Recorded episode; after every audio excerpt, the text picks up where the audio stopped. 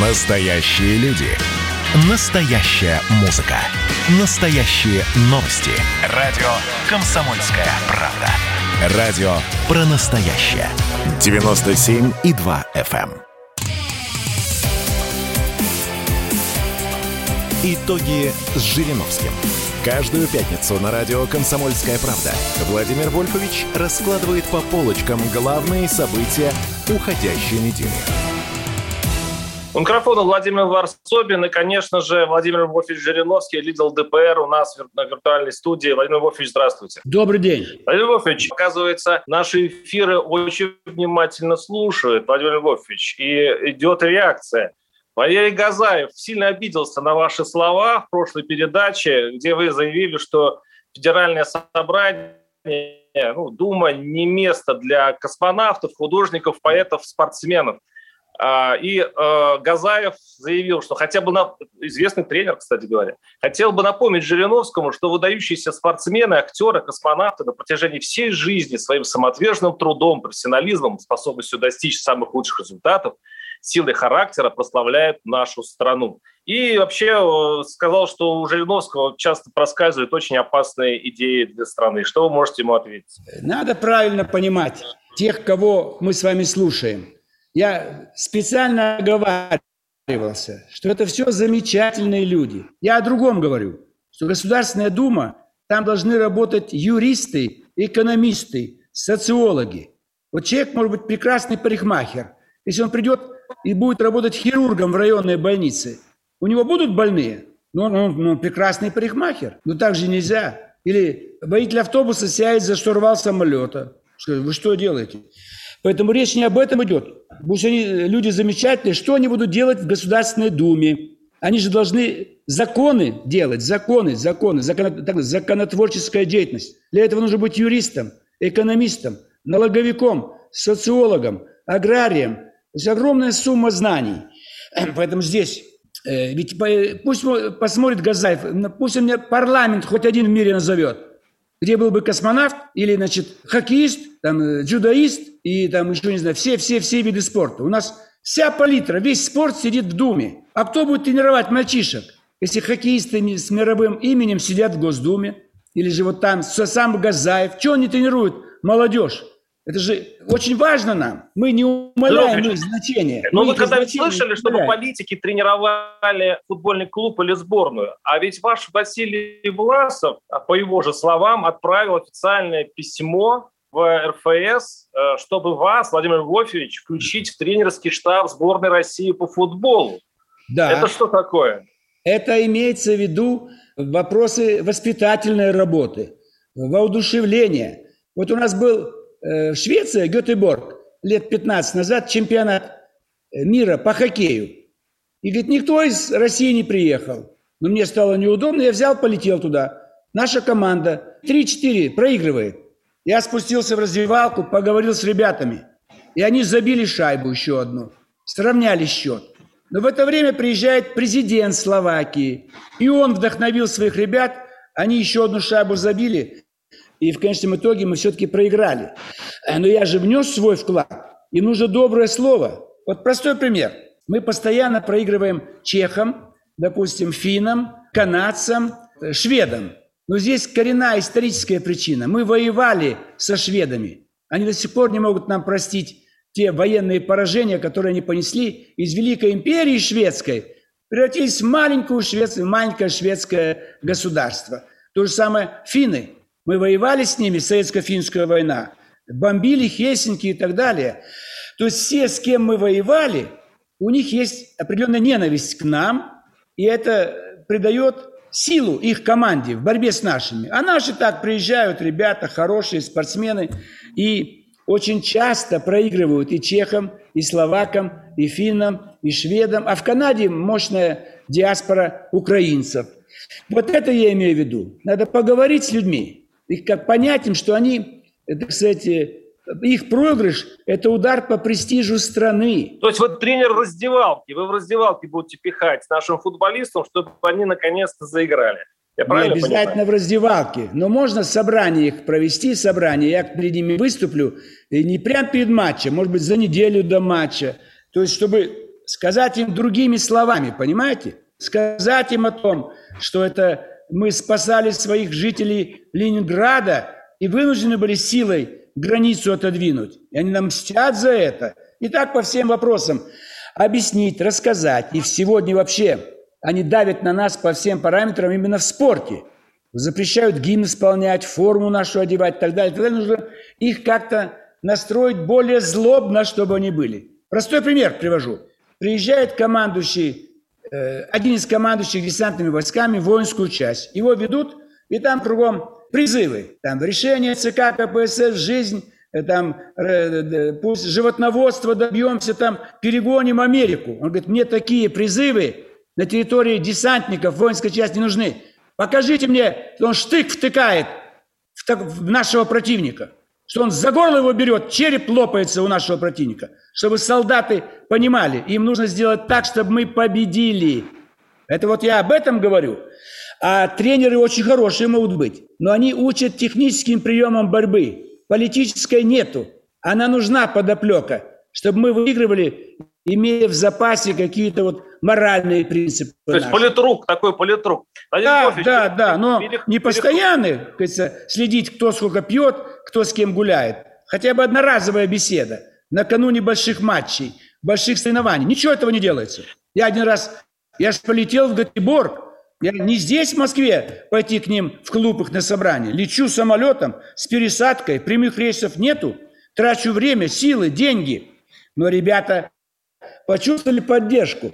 Ко всем командам приезжают премьер-министры, президенты. А они сидят, никто из Москвы не приехал. Вот я приехал, поговорил, вдохновил, и после перерыва они забивают шайбу, гол. Это меня тоже э, как бы помогло мне понять, что надо с ними работать, объяснять им, рассказывать. Недолго, 20 минут, но они увидят другого человека. Они устали от тренеров. Это все чиновники, это Министерство спорта. А вот совсем другой человек, ну, известный, влиятельный. Но не Галкин, например, приедет, там, или Петросян, смешить их, показать им, что это поле битвы за нашу Надеюсь, страну Тюков с вами. это услышит и пригласит вас на следующие сборы, и вы просто превратите нашу, сбор, да? нашу сборную в воинах, которые растопчет да? Вот. и всех подряд. Львович, такая загадка случилась на самом деле. Собянин сегодня отменил QR-коды в ресторанах. Вот то, что нас э, больше всего стращали, что мы не сможем попасть в кафе, вот, пожалуйста, через 2-3 дня это все исчезнет. Это с одной стороны.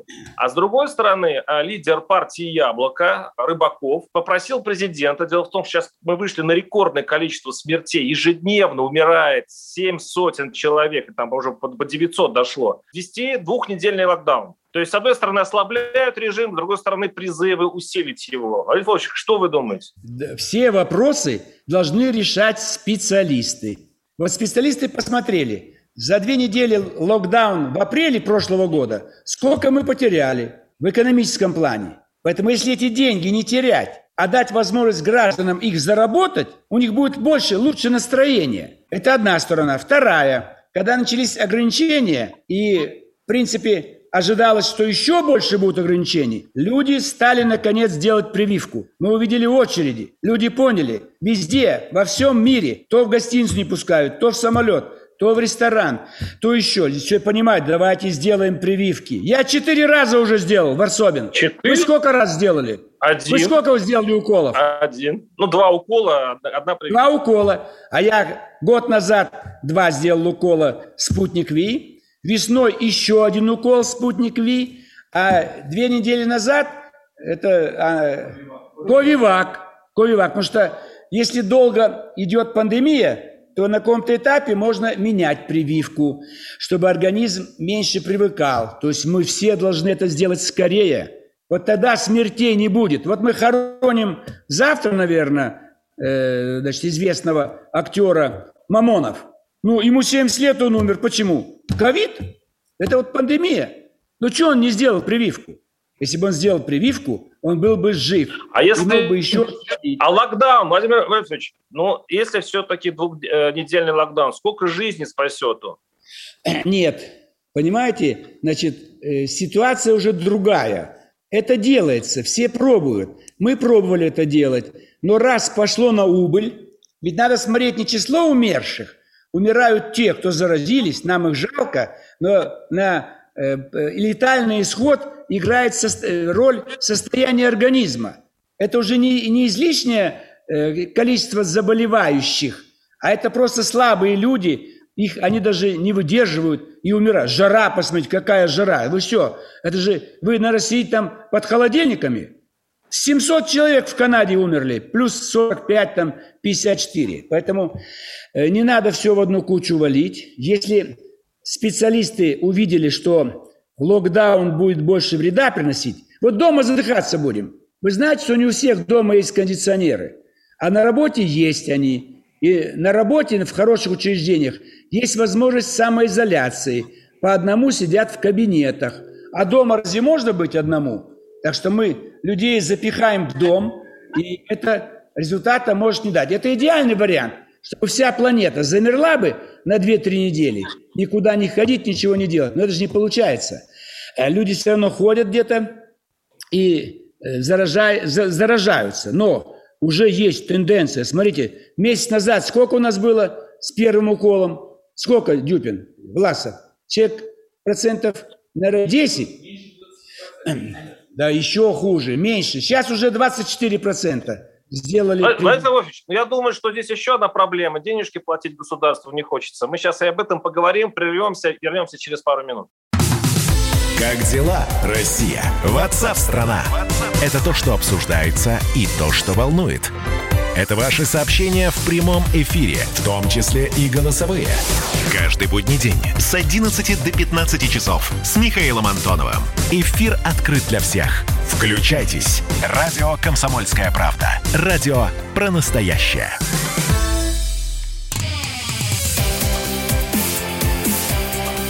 Итоги с Жириновским. Каждую пятницу на радио «Комсомольская правда» Владимир Вольфович раскладывает по полочкам главные события уходящей недели.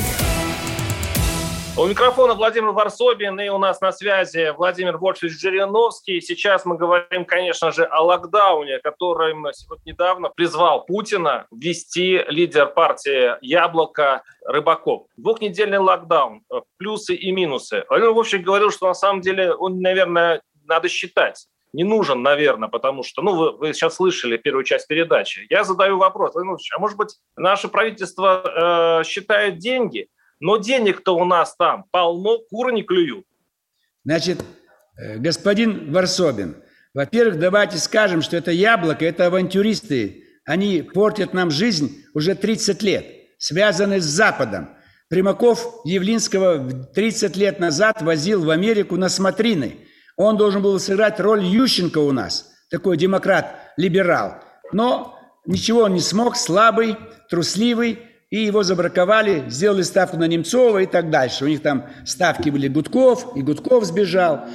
То есть здесь эта фракция, это яблоко ведет вредную деятельность. Это я наблюдаю за ними много-много лет. Вот их Артемьев, антимонопольная служба. Что он сделал? Монополии везде разослись, и толку мало от него. Лукин, он завалил всю нашу внешнюю политику. В Думе же наблюдал за ним. Он был председателем Международного комитета. Дефолт кто устроил нам? Министр финансов был Задорный Михаил. То есть они только вред принесли нам, нашей стране. И сейчас Рыбаков э, занимается... Вы понимаете, что они против Крыма, против Донбасса. Чего прокурор генеральный молчит? Давно бы сделал представление о распуске, о запрете деятельности этой партии. И вот результат. Они в 2020 году, у них а, большой человек, Голов Анатолий, известный, он здесь был у нас депутатом, он критиковал локдаун год назад. Решение президента продлить нерабочие дни до конца апреля не выдерживает никакой критики ни с экономической, ни с правовой точки зрения. Через год другой Рыбаков тоже яблоко говорит, надо продлить, надо нам э, людей отправить в локдаун. Это партия. Подождите, Вольнович, а здесь есть маленькая деталь. Дело в том, что Какая? они говорят не такой локдаун, как в прошлом году, а так, чтобы государство компенсировало людям отсутствие работы, чтобы были все социальные выплаты произведены. Чтобы на этот раз, в прошлом году правительство это не стало платить особо много денег. Почему бы здесь это не сделать, не усилить спрос, как э, докачать экономику деньгами, как предлагает Яблоко? Ну, а есть такое ощущение, что правительство просто жадничает и не, не хочет давать деньги народу. Ложные гнилые рецепты яблока, я вам еще раз говорю, это авантюристы, группа авантюристов. Их нужно разгонять, запрещать. Значит, если мы сегодня объявим локдаун, в эту жару люди будут мучиться сидеть дома, заработки у многих упадут, многие предприятия рухнут, особенно общепит, обслуживание, парикмахерские и так далее. Люди будут обозлены, и через две недели все ринутся на дискотеки, в рестораны, смешаются, никакой социальной дистанции, и мы потеряем больше, чем могли бы приобрести. Будет хуже, взрыв отрицательных эмоций и настроения. Посмотрите на Западе. Запрещают, и то не во время запрета устраивают мощные такие вечера, никакой социальной дистанции, и снова вспышка заболевания. На Западе и у нас, и, и заболеваемость. Мы находимся в самом хвосте. Мы э, вместе с Индией и Индонезией вот, э, вот эту печальную тройку замыкаем, где смертей очень много. Мне кажется, Владимир вы себе как-то... Вы, раньше говорили более, извините, разумные вещи, говоря о том, что нужно действительно сидеть по домам и сохранять себя. А сейчас вы говорите, что не-не-не, ну зачем людей мы реновать дома? Пусть помирают. Вы понимаете, что еще раз – мы сегодня исходим из практики. Уже полтора года пандемия. И там, где замораживали ситуацию, она давала какой-то эффект временный. Когда только снимали ограничения, начинался взрыв. Покупки, поездки, рестораны. И люди заражались еще больше. Вы понимаете? Вот простой пример. Человек голодает. После голодовки, если его подпустить к столу, где стоят различные кушания, он наестся и умрет. Из этого голодовки нужно выводить постепенно, по ложечке чайно его кормить недели две-три. Так и сейчас. Если мы сделаем локдаун, все сидят, не работают, увеличится количество депрессивного состояния. Жарко, работу не, нельзя идти, так сказать, в магазин нельзя идти. Ведь это же не просто, ведь он, этот Рыбаков ничего не соображает. Локдаун означает, что все будут сидеть дома. Не только работать не будут, но и магазины будут закрыты и парикмахерские, все будет закрыто. И что люди будут делать? Драться, кусаться? Он не понимает ничего. Им выгодна плохая ситуация, чтобы сбежать из страны. У них у яблока у всех паспорта иностранные. Это самая отвратительная партия в мире. Такой партии нет. Ей уже 30 лет, она все еще на плаву, так сказать. Уж кому-то нужен хозяин у них или в Брюсселе, в Вашингтоне, или где-то здесь, в Москве. Забудь эту фамилию. Рыбаков, Явлинский. Владимир все... а вот что делать с теми, кто отказывается от прививок? Я не просто так спрашиваю. Есть целый футбольный клуб ЦСКА, за который, кстати, я болею, который полностью, вот массово отказался от вакцинации. Вот, вот что с все, этим делать? Все, кто отказывается от вакцинации, хочу дать хороший совет. Все равно придется делать. Все равно. Иначе будете заражаться и умирать будет ужесточаться э, законодательство осенью, Дума заработает новое и внесут поправки в закон. Если человек, у которого обнаружено значит, заболевание коронавирус, имел контакты с кем-то, и кто-то из этих людей заболел, все, тюрьма, ибо вы заразили, вам сказали, у вас коронавирус, а вы пошли на дискотеку, в магазин, метро и такси и так далее, и так далее. Нас этот врач известный из Мясников. Целый год он чушь несет, что перчатки не нужны. Слушайте, вы что говорите, Мясников? Да грязь кругом. Да если не было пандемии, но в перчатках вы грязь принимаете на, на, на материал. Тем более резиновые это не надо. Это какой-то э, неправильно подсказал. Резиновые перчатки у хирургов. Простые граждане. Вот он, беленькие, из хлопка. Вы меня видите? В жару? Приятно да, одевать приятно. людям. И офицеры ходили в белых перчатках, поэтому перчатки будут нужны всегда, независимо от пандемии. Всем хочу сказать, эти новые заболевания, коронавирус, будет по-другому называться, пришли к нам надолго, на десятилетия. Привыкайте ходить в масках все, привыкайте ходить. Посмотрите на Западе, редко кто целуется, это неприлично считается. А у нас по каждому случаю объятия и поцелуи. Зачем мы это делаем? Владимир Ильич, а вы знаете, как это сделать? Я с вами совершенно согласен, мне даже спорить с вами не хочется. Вы в этом абсолютно правы. Но скажите мне, пожалуйста, вы же представляете, что э, главным, кто может воспитать народ и при, э, приучить его к тем вещам, о которых вы говорите, это наш президент Владимир Путин. И, кстати говоря, Президенты всех западных стран ходят в перчатках и ходят в масках. Они таким образом показывают людям, что как нужно действовать, как надо себя вести. Владимир, э, то есть Владимир Владимирович Путин делает все ровно наоборот. Никто в жизни никогда не видел его в маске. Мне кажется, это а, не педагогично, и б, безответственно. Я согласен в том плане, что все руководство страны должны быть в масках на любых встречах. И Путин, и Мишустин, и э, значит, наш Володин, и э, Матвиенко, все, любой министр. Поговорите с ними. Вы, вы, вы, вы хотя бы Володину скажите это. Ну, или... Говорю постоянно, Варсобин. Но если бы вы стояли бы с, с диктофоном, я при каждой встрече не подходить, руки не протягивайте, маски оденьте. Говорю это уже полтора года, всем говорю. Министры приходят к нам, мы же вот их утверждали, все в масках. Все приходили, и я запрещал входить в зал фракции, кто-то без масок, полтора метра расстояния поменьше депутатов. Сколько раз я говорил в зале заседания, вам Дюпин флешку сделает. Когда говорил, во всех парламентах 20 человек в зале сидит. Что вы здесь 400 человек сели в 20 раз больше? Коммунисты вообще Зюганов ни разу маску не одел почти. Вот такие они все. Что ну, а почему? Взять? Не, Владимир извините, вы, вы сейчас говорите о коллегах, о парламентариях. Ну вот объясните мне, почему высшие лица нашей власти – они как будто, им кажется, что они унизятся, если оденут маску. Вам не кажется, что это психологическая какая-то э, проблема? Ну, то есть, если Здесь они в маске вопрос. окажутся, они вот не зайдут да. до народа. Нет, есть проблема, что президент как бы огорожен. К нему никто не подходит. Он сидит Новоогарева, и все видеоконференции проводит на расстоянии, заочно. Тогда, когда очная встреча, вот нам была у нас встреча э, в Манеже, что там было? Послание какое? Послание. Три, три раза нам делали э, эти вот анализы брали. Три раза.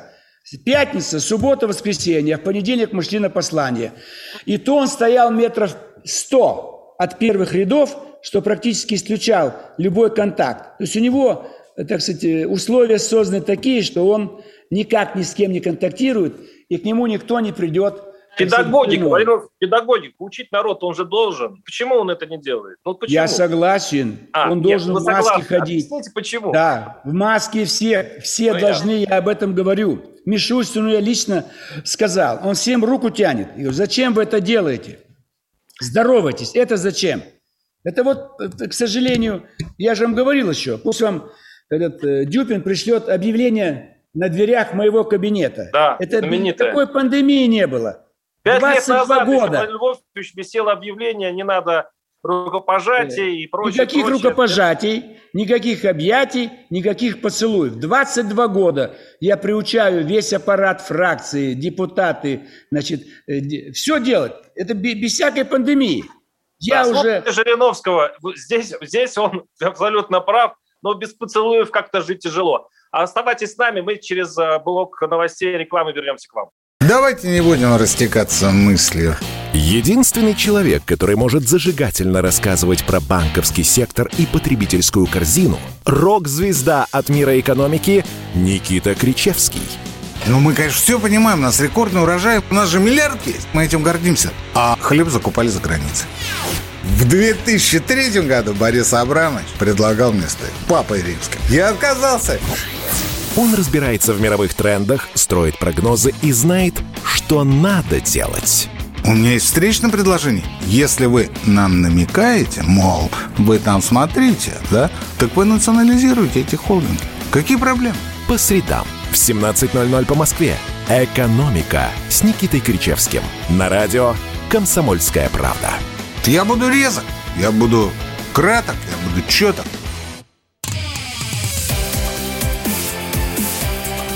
Итоги с Жириновским. Каждую пятницу на радио «Комсомольская правда» Владимир Вольфович раскладывает по полочкам главные события уходящей недели. У микрофона Владимир Варсобин и, конечно, Владимир Вольфович Жириновский у нас на, э, на связи. И, Владимир Вольфович, давайте все-таки поговорим о более ну, это не так трагично, как ковид, но уже как-то напрягает. Этнические разборки в Кузьминках, э, ну, все знают, это в новостях было, подрались аж две сотни граждан Киргизии, Таджикистана, Узбекистана, Турмении и Азербайджана. И Интересно, что именно в эти дни проходит суд, он только что завершился, над цыганами села Чемодановка, это Пензенская область, и там тоже было побоище два года назад. А русские сошлись с цыганами, там убиты и, и, так далее. Владимир Львович, э, вообще, как, как вы считаете, у нас социальная политика в стране, нет, э, не так, так, э, межнациональная политика в стране, она спокойная, ну, можно за нее э, не опасаться? Или это все э, начало чего-то большого? Нет. Большой беды. У у, у государственных органов власти достаточно сил и средств, чтобы не допустить какого-то межнационального пожара. Но и в этом вопросе, Варсобин, я первый, 3 июля 1964 года, 65 лет назад, я упаковал чемоданчик пустой, в руки взял и уехал из Казахстана. Тогда еще не было особых разборок. Но Хрущев такую политику повел, что русских стали вытеснять отовсюду. Он решил все на все руководящие органы поставить местных. В Грузии грузины, в Армении армяне и так далее. И образование давать. Сперва идет представитель титульной нации, а русский подождет. Вот это неправильная политика. Э, политика коммунистов. Ленин, Сталин, Хрущев, Брежнев, Горбачев, Ельцин. Вот они все напортачили нам. И сегодня антирусские настроения имеют место во всех не только бывших советских республиках, но и кое-где и в нынешней России. Я это все испытал, проживая в Средней Азии 18 лет, два года на Кавказе, и 50 лет я изучаю, ровно 50 лет. Вы еще студентам заваливали экзамены в Арсобин, двойки получали, а я уже, так сказать, занимался этими гигантскими вопросами. Национальный вопрос самый сложный. Вот они в Москве, 200 человек Э, подрались. И все они выходцы из Средней Азии. Но там не с русскими, друг с другом. Вот что с этим делать? Да. А вот в Киргизии случай мальчиком издевались. Там да. какие-то сборы были под дзюдо. Его избивали каждый день. Почему он не, не, не мусульманин? Почему он Коран не знает? А ведь женщина, э, которая там как тренер или как педагог была, не останавливала. Ей тоже было приятно, чтобы над русским издевались. Это вот еще в такие вещи превращается. Восемь лет. Какое будет впечатление у этого мальчика о ситуации в Киргизии? То есть они повсеместно. Это все ошибка большевиков. Они все время делали ставку на нацменов. Все им, а русские подождут. Вот посмотрите, сегодня нам обещают газ. К 30 году 70% русских получат газ. А они получили, я там жил, 60 лет назад – 70 лет. Это за что издеваться? Владимир а при чем здесь большевики? Сейчас это скорее упрек нашему правительству. Я помню, в предыдущей программе вы отставили позицию, что э, мигранты на самом деле нужны. Кто будет строить дороги, говорили вы. Русские не будут строить дороги, а не надо отрывать их от домов и сел. А вот теперь смотрите, чем больше мигрантов, тем больше у них своей межнациональной жизни, значит, драк, войн и так далее. Мы погружаемся в Среднюю Азию. Чем больше людей приезжает сюда на заработки, а правительство этим э, довольно, оно хочет без, э, дешевой рабочей силы, чтобы строить БАМы и прочие объекты, Владимир Вович, все-таки э, не виновато ли правительство в том, что сейчас происходит на улицах России? Вот вы опять э, пытаетесь меня на чем-то поймать. Конечно, виновата. Но причины болезни, 17-й год, Октябрьская революция. В Российской империи этого ничего не было. Они все молчали, сидели в своих кишлаках, аулах и никуда не высовывались. Близко. Везде были русские. Я сам родился в городе Верный название. Русские основали город Верный. А казахи в степи юрты поставили, там у них четыре овцы, верблюд, лошадь. Они кочевники. Зачем большевики их тронули? Стали строить квартиры для них. Не русские в очереди, а местные жители зовут в города «поселяйтесь, поселяйтесь», чтобы показать картинку на Запад. Смотрите, начальник местный, из местной национальности, живут в хороших квартирах, получают высшее образование. Вот в этом проблема Ленин, Сталин, Хрущев, Брежнев. Вы этого не можете понять, что это складывалось десятилетиями. А мы сейчас за это рассчитываемся все. День и ночь говорили, Россия, царская Россия, тюрьма народов. А вот советская дружба народов, все стало отлично. Ну где эта дружба народов? На, на Донбассе расстреляли русских. Это что такое вообще?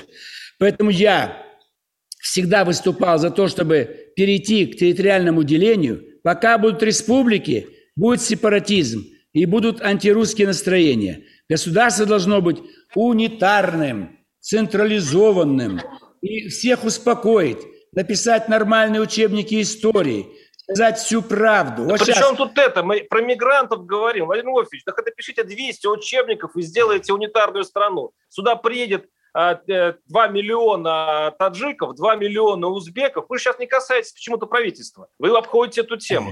И они вам Да. сделают здесь такой э, Майдан и Карабах, все вместе взятых, что мало не покажется. Чем Так больше вот, мигрантов, Владимир Львович, тем обостр- больше обостряются межнациональные отношения. Это, по-моему, естественно. Да. Но кто это сделал? Вы что, не можете меня понять? Вы что, не русский, Правительство Варсобин? России это сделало, современное А я что, отрицаю это, Варсобин? Да вы этом Я что, говорите. это отрицаю? Я разве говорю, что правительство России самые лучшие люди собрались? И самая лучшая политика? Чего вы мне каждый день э, заставляете меня нервничать? Правительство виновато. Руководство виновато. Госдума виновата. И вы виноваты. И я виноват. Что, все вместе повесимся, да, теперь? Что у вас за политика у журналистов? Довести до отчаяния страну. И потом пожар загорится, и вот как видите, как хорошо. Сколько трупов, сколько горит, сколько погибло. А потому что безопасно Зачем ругать большевиков. обстановку в стране? Владимир Львович, безопасно- яблоко, Варсобин. Безопасно ругать яблоко большевиков, которые там померли в большинстве своем, а не, а не трогать э, правительство чиновников, которые заводят сюда мигрантов. Вот я поэтому вам и заметил, Владимир Львович. Варсобин, Мы можем- мы да. можем, мы можем с вами спихнуть правительство и президента и устроить Почему новую спихнуть? гражданскую Критикуем, войну. Вы мы этого критикуем. хотите? Вы этого хотите? Что вы Вы хотите, Варсобин? или нет, Владимир Львович? Вы Вы говорим как эхо. Москвы говорите. Они проклинают нашу страну каждый день. Все у нас плохо. Все, абсолютно все плохо. И вы то же самое делаете. И самая легкая позиция. Все плохо, все говно, все негодяи, все жулики, все коррупционеры. Как хорошо. Один хороший Варсобин. Вы, вы оппозиционер дает. или нет, Владимир Львович? Я, я теряюсь. Вы, вы разговариваете как единорос. А Вы оппозиционер или нет? Ведь на самом деле оппозиция нужна для того, чтобы критиковать власть. И не надо бояться, что от критики власть упадет. Это очень дохлая власть, если от критики она вдруг скопытится, Владимир Львович. Так вот я вам снова напоминаю, Варсобин, 17-й год. Критиковали царя? Где царь? Убили. Критиковали временное правительство? Где оно? Э, Ушло в отставку, всех арестовали. Советскую власть критиковали. Советскую власть все критиковали на каждом углу. Где советская власть? Где КГБ советская? Где советская армия? Все разогнали, все раздали. Я вам об этом говорю. Что самое легкое – критиковать. И люди вас слушают и выйдут на улицы. И все разнесут. Как в Америке. боитесь-то, Владимир Как в? Америке. Не я, я не боюсь ничего, Варсобин. Я всю жизнь в борьбе. Это вы почему не боитесь, меня Этого интересует. Почему борьба. «Эхо Москвы» не боится? критики а, а, правительства. Это называется борьба. Вы боретесь за голоса, это одно, но вы, но вы не критикуете правительство, это другое. А вы обязаны, как оппозиционер, это делать. Вас для этого избиратели выбирают, вообще-то говоря, и голосуют за вас именно для того, чтобы вы ругали власть. У них много претензий к власти у, у ваших избирателей, а вы дистанцируетесь от них, получается. Варсобин, я когда-нибудь хвалил нашу власть? Назовите мне хоть одну фразу, что я похвалил Путина, Мишустина, министра, губернаторов. Я хвалю только трех губернаторов. Смоленск, Островский, Сипягин, Владимир, Хабаровск, э, Дегтярев. И желаю им успехов, победы на выборах. Остальные губернаторы для меня вовсе не друзья. Я их критикую. Министров всех критикую. Мы все делаем. Вот понимаете, у вас упертость. Вы понимаете, что вы типичный русский интеллигент. Надо критиковать, надо поднять, пожар, поджечь, зажечь. Почему поджечь? Что власть плохая. Я власть Хорошо. не хвалю. Я вас просто останавливаю, чтобы вы поняли, чем все может закончиться. Надо так критиковать, чтобы не заполыхало. Вот наводнение в Германии сколько погибло? Вот чтобы не гибли люди. Пусть немножко уровень воды поднялся, но не так, чтобы до второго этажа. И десятки людей, и сотни погибли. Пожар, вот горит вся тайга в Якутске. Что, что хорошего-то? Вот, а кто это делает? Люди это, поджигают. Хороший умиротворяющий финал. Мы сейчас, извините, прервемся и э, вернемся к вам через несколько минут. Мы тут порт-ячейку организовали, «Бычью России» называется. Я секретарь, это мой актив. А вы кто такие? Он пришел на радио «Комсомольская правда». Каждый понедельник в 6 часов вечера Дмитрий Гоблин-Пучков с толком, расстановкой и старым добрым сарказмом обрисовывает слушателям обстановку в стране и мире. Руководитель этого шапито, массовик-затейник Зеленский, он никто. Это даже не петрушка, насаженный на руку. Гражданин Байден, который публично называет президента Российской Федерации убийцей, тоже как-то, на мой взгляд, немножко не в себе вызывают изумление коммунисты, которые стоят с монархистами, нацистами, гомосексуалистами. Вас-то что туда принесло? Я могу понять, чего хотел Владимир Ильич Ленин. Полного изменения общественного строя. Вот это вот действительно серьезная задача. Каждый понедельник в 18.00 по московскому времени. Подключайтесь. Гоблин плохого не посоветует. Итоги с Жириновским. Каждую пятницу на радио «Комсомольская правда» Владимир Вольфович раскладывает по полочкам главные события уходящей недели. Владимир Вольфович Жириновский и Владимир Варсобин снова с вами. Я предлагаю поговорить о, о прессе, если можно. Меня вот это затронула эта тема, э, что 31 год, не круглая дата, но э, указ президента СССР вышел, Горбачева, о прекращении контроля КПСС над СМИ. А государство ослабило контроль э, над э, СМИ, и вот расцвела вот эта свобода печати, свободы прессы. Кстати, тогда я был студентом, и меня это очень восхитило, возможно, поэтому я стал журналистом. Владимир Львович, а нужно ли контролировать СМИ? Ведь сейчас все чаще и чаще государство сжимает тиски контроля. Вы, вам это нравится? Вот этот указ президента СССР Горбачева принес больше вреда, чем пользы. Потому что э, в СМИ пробралась пятая колонна. И день и ночь поливала грязью Советский Союз. И через год он рухнул. Это целый год шла обработка, даже полтора года. Люди ничего не поняли, когда им объявили, что нет СССР, а теперь у нас СНГ. Это все сделали журналисты. Они специально их подготавливали, им платили хорошие деньги и полная свобода. Это ошибка. Посмотрите, какая свобода в Америке. Президенту затыкают рот. Нью-Йорк Таймс никогда ничего, слова не написала про ЛДПР. А про коммунистов пишет, им выгодно, коммунисты-разрушители. Про яблоко пишет, им выгодно, разрушители. То есть мы же видим, что там тоже нет никакой свободы слова. Поэтому, Барсобин, свобода – это очень хорошо. Но чтобы люди не погибали – чтобы не обострялась обстановка. Вот машины, мы все с вами пассажиры. 60 километров спокойно, 80 спокойно едем. А 120, 140, все, ДТП. Каждый километр будет ДТП. Так и свобода слова. Пожалуйста, выражайте свое мнение, говорите. Но если вы день и ночь будете поливать собственную страну, то народ возненавидит эту страну и не встанет на ее защиту. Это опасно. Понимаете, вот семья, запросто ее можно развалить. Папа дурак, мама пьяница, сын урод, и семья распадется. Распадется семья. Но это свобода слова будет, пожалуйста. Или свобода физического воспитания ребенка. Каждый день подзатыльник. Там по попке шлепают, шлепают. Это тоже свобода. Он же отец, она же мать. Но это наносит огромный вред ребенку. Надо... Как контролировать прессу нужно, получается? Свое а? государство должно контролировать прессу, то есть нужна цензура. Что, что вы хотите сказать? Что нужно сделать?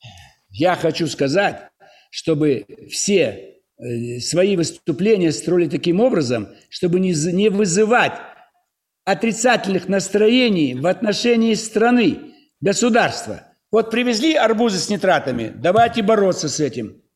А если мы говорим, что сельское хозяйство в завале, и завтра начнется голод – это будет ложь. А если, это, а если это правда? А? а если то, что сельское хозяйство в завале конкретной области, конкретного района, это правда? Варсобин, я вам говорю еще раз. Если мы будем говорить всю правду друг другу каждый день, все рухнет. Все, что Горбачев сделал, он сделал, давайте свободу дадим всему, чего раньше было не свободно. Такая свободная пресса, что страны нету.